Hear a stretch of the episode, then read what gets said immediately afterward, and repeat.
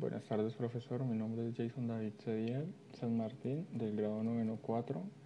Y pues quiero decirle, presentarle mi, lo que yo sé y he investigado sobre la historia pues del reggaetón, que es mi género musical favorito por el momento. Y pues empiezo. Es según lo que yo investigué o lo que puedes saber. El género nació en Puerto Rico a principios de la década de 1990. Surgió a raíz de la popularidad del reggae jamaicano junto con el hip hop estadounidense. En esos momentos los jóvenes eh, puertorriqueños cogieron el hip hop estadounidense y el reggae jamaicano que estaban que estaban pues eran los dos géneros como más escuchados allá y los unieron y entonces de esa mezcla pues salió el reggaetón eh, ellos utilizaban los instrumentos del reggae pero pues con eh, letras y composiciones diferentes pues a la raíz del reggae eh, en la isla fue muy famoso este este tipo de música y se escuchaba en las discotecas, era muy pedido. Y ah, en ese entonces hablaba sobre, pues no han cambiado mucho los temas, y es sobre droga, violencia, amistad, amor o sexo. Fue la fusión, muy, una fusión demasiado popular en las discotecas y despegó eh, despegó ese género y fue aún más conocido por otros países porque uno de sus pioneros y cantautores eh, fue Daddy Yankee, eh, Big Boy, Ruben DJ y Visco C.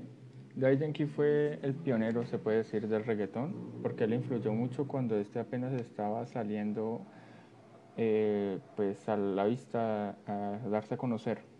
Eh, en mi opinión personal, pues la verdad, aunque ahí Yankee sea muy bueno y lo he escuchado, y eh, pues he escuchado varias canciones hechas pues, por él, me gusta más canciones de Don Omar o Tito el Bambino, que son canciones pues les se llaman o les dicen eh, antiguas o reggaetón del viejito, reggaetón del viejo.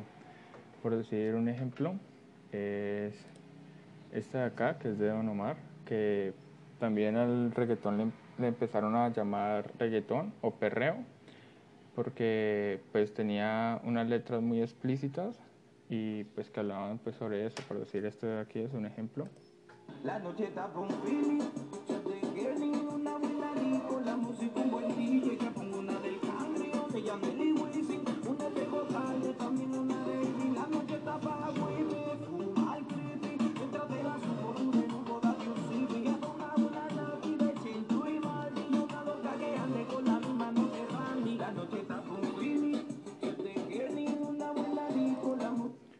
Ese es un ejemplo de la música pues, que escucho yo y por la cual se, se difundió mucho en las discotecas, pero también hay otras que son, por decir esta, que es de Tito el Bambino.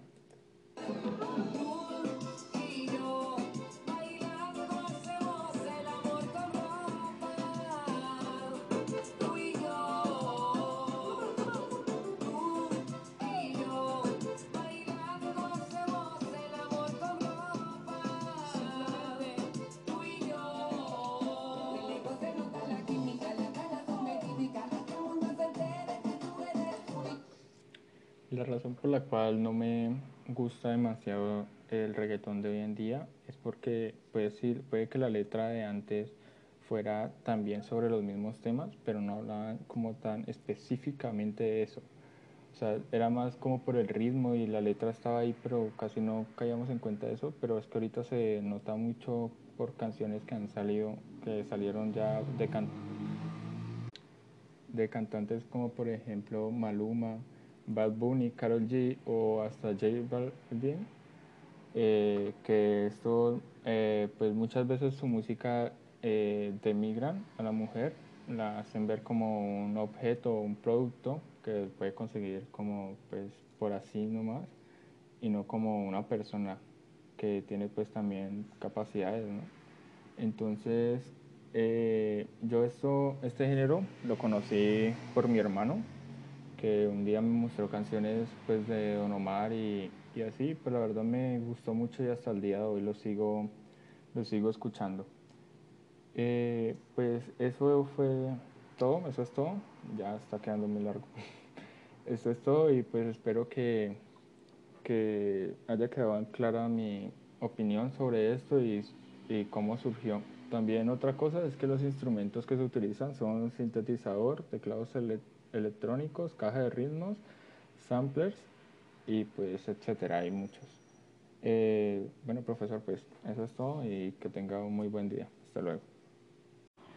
Buenas tardes, profesor. Mi nombre es Jason David Cediel, soy del grado noveno 4 y vengo a presentarle pues mi trabajo sobre los las clases y las, las subclases de los instrumentos musicales.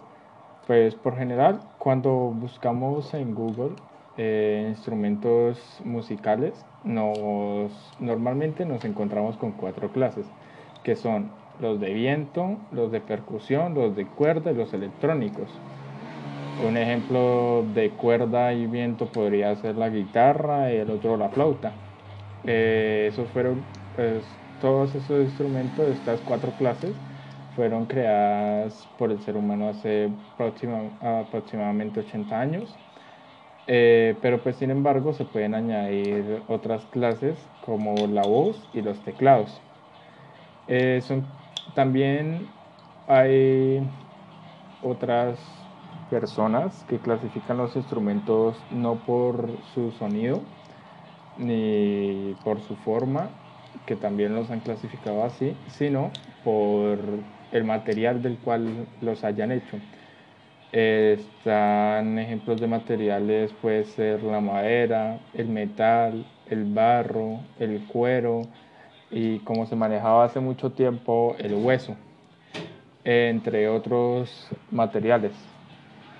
Se dividen en grupos y subgrupos dependiendo del sonido. Por ejemplo, se podría hablar de los idiófonos, los membráfonos, los aerófonos, los cordófonos y un un subgénero de este sería la de cuerda frotada, cuerda pulsada, cuerda percutida.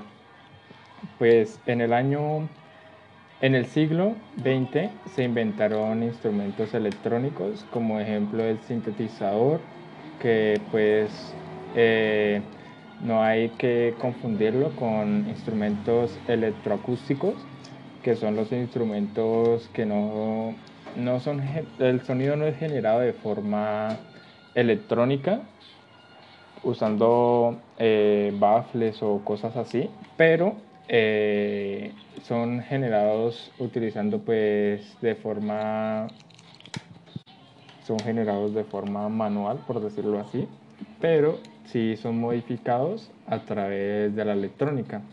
Por un ejemplo de esto sería la guitarra electrónica que pues el sonido en sí no se genera por una máquina pero se genera, pero el cambio que de sonido se hace a través de, de algo electrónico, de computador un papel. Eh, muchas gracias profesor por su atención.